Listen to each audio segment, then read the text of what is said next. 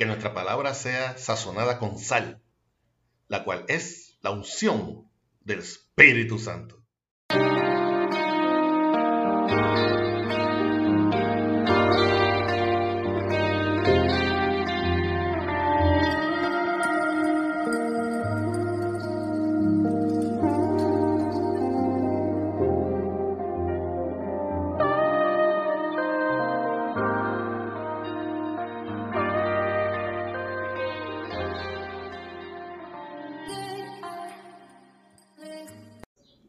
Buenos días, que les bendiga a todos los que nos ven por el canal de YouTube o nos escuchan por el podcast, TikTok y demás redes sociales. Soy su hermano en Cristo, Pedro Ayala la siervo de Dios por su gracia, y pertenezco a la Iglesia Pentecostal Aposento de Restauración Santidad y Amor Inc., que dirige y pastorea nuestra amada pastora Maribel Núñez Molina. Nuestra iglesia ubica en la calle Flamboyán 194, Pueblo Indio, en Caravana, Puerto Rico, y este es el ministerio que da por nombre de la Escuela para el Cielo.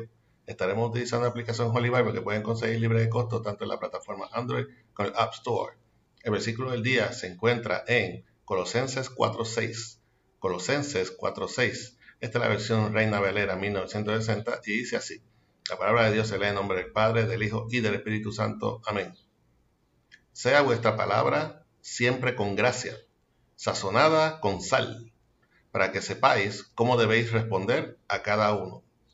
Repetimos. Sea vuestra palabra siempre con gracia, sazonada con sal, para que sepáis cómo debéis responder a cada uno. Que Señor continúe bendiciendo su ya bendita palabra. Deberes sociales de la nueva vida. Continuación. Pablo, en esta carta a los colosenses, nos llama a revisar su conducta con el prójimo. Esta exhortación es para todo lo que se presume sea el orden social, como lo son ricos o pobres, amos o siervos, mujeres u hombres, jóvenes o ancianos, etc.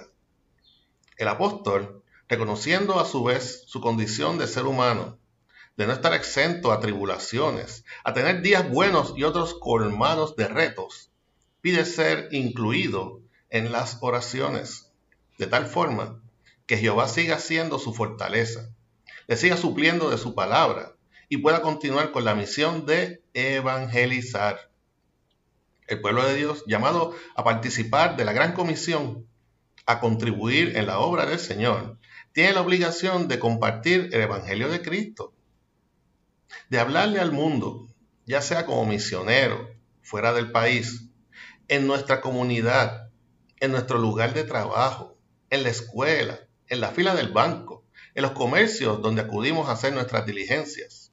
En fin, donde quiera que Dios nos haya plantado o surja la oportunidad de hablar del amor de Cristo a una multitud o a una sola persona.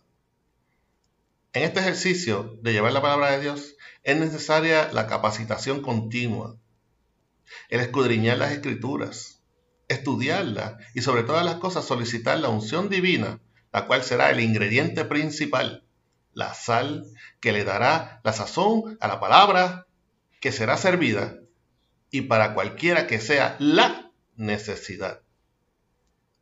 Amén. Espero que esta corta exhortación sirva de reflexión y fortaleza a tu vida en esta mañana que hizo el Señor. La oración puede enviar mensajes a nuestro correo electrónico ministerio de la escuela para gmail.com. También puedes conseguirnos en YouTube, escucharnos por el podcast, Facebook. Recuerda darnos like y para apoyar este ministerio.